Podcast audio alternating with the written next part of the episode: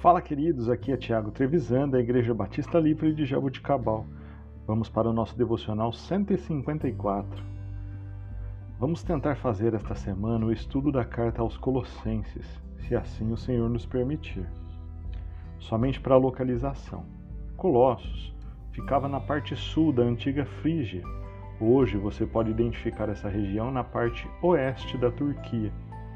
Era uma importante rota comercial era uma cidade populosa e muito rica. Era importante produtora de têxtil ou produtora de lã. Quando Epáfras veio até Paulo, que nesta ocasião estava preso, lhe faz relatos que a igreja de Colossos estava respondendo muito bem às instruções apostólicas, como podemos verificar no texto escolhido para hoje. Colossenses capítulo 1, versículos 3 a 6.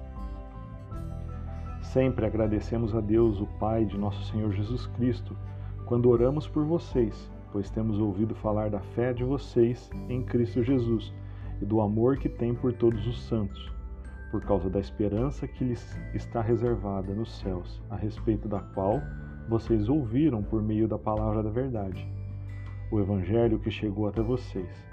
Por todo o mundo, este Evangelho vai frutificando, crescendo, como também ocorre entre os entre vocês, desde o dia em que ouviram e entenderam a graça de Deus em toda a sua verdade.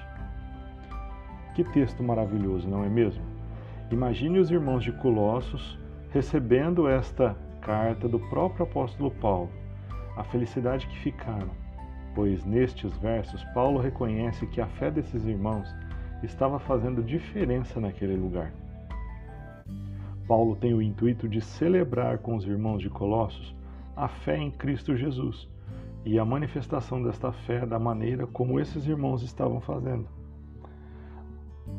Veremos mais adiante que esta celebração está vinculada ao fato de que existiam grupos de falsos mestres em Colossos. E esses irmãos não iriam é, abrir mão da esperança recebida com a pregação do Evangelho de Cristo a eles. Um outro aspecto que devemos levar em conta é que, para Paulo, o Evangelho é universal, ou seja, a declaração que o Evangelho ia frutificando em todo o mundo demonstra que realmente o seu apostolado era para os gentios. E nós?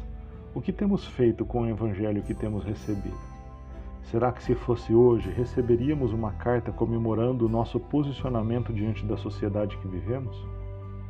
Fica essa pergunta para refletirmos durante o dia de hoje.